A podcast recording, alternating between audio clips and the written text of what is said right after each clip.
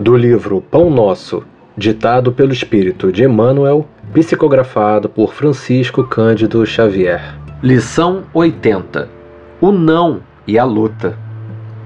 Mas seja o vosso falar sim, sim, não, não. Jesus, em Mateus capítulo 5, versículo 37. Ama de acordo com as lições do Evangelho, mas não permitas que o teu amor se converta em grilhão, impedindo-te a marcha para a vida superior. Ajuda a quantos necessitam de sua cooperação. Entretanto, não deixes que o teu amparo possa criar perturbações e vícios para o caminho alheio. Atende com alegria ao que te pede um favor. Contudo, não cedas à leviandade e à insensatez. Abre portas de acesso ao bem-estar aos que te cercam, mas não ouvides a educação dos companheiros para a felicidade real. Cultiva a delicadeza e a cordialidade, no entanto, sê leal e sincero em tuas atitudes.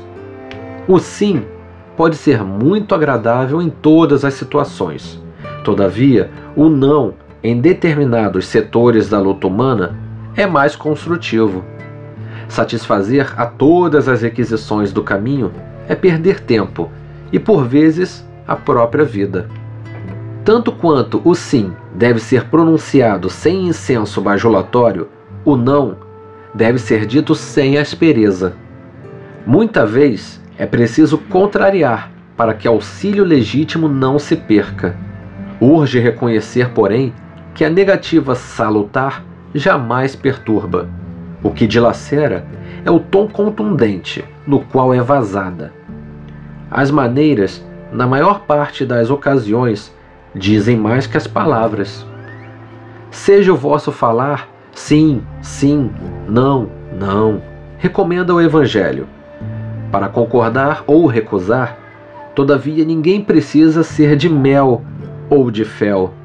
Bastará lembrarmos que Jesus é o Mestre e o Senhor não só pelo que faz, mas também pelo que deixa de fazer.